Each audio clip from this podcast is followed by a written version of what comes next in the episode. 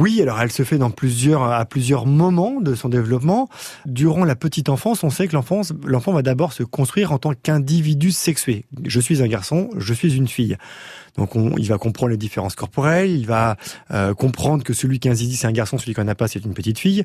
Et donc il va être capable après de le décider, de se dessiner avec les organes génitaux et, et de différencier, de sexuer euh, ce qu'il est en tant qu'individu. Pour autant, ce n'est pas encore l'orientation sexuelle, c'est-à-dire de quelle manière je vais projeter mes désirs vers un autre individu. Le premier temps de cette construction-là, c'est ce qu'on appelle, que tout le monde connaît, c'est le complexe d'Oedipe, où l'enfant va se positionner euh, dans une posture, dans une identité sexuelle pour le coup. Je suis un garçon, je suis une fille, euh, et entre autres pour la petite fille, je suis une fille et je vais pouvoir porter l'enfant, euh, etc., etc.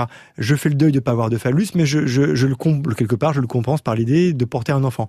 Donc je simplifie très fortement et très rapidement, mais c'est un premier pas extrêmement important dans la construction de l'identité, de l'orientation sexuelle d'un enfant, parce que si je suis un garçon, je me, je me positionne du côté de mon père, je me, je, je, je, m'identifie à lui, ce, cet homme qui lui est amoureux de ma mère et qui a fait un bébé qui est moi.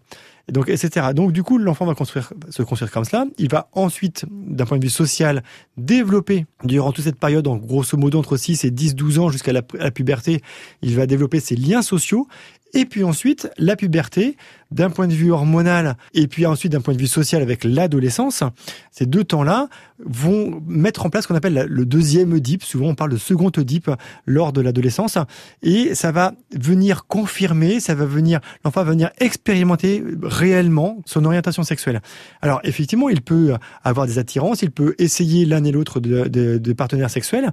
On a beaucoup d'adolescents qui vont avoir des expériences homosexuelles et puis ils vont revenir ou venir tout court dans une hétérosexualité ou y rester, quelle que soit son orientation et quelles que soient ses projections et ses désirs.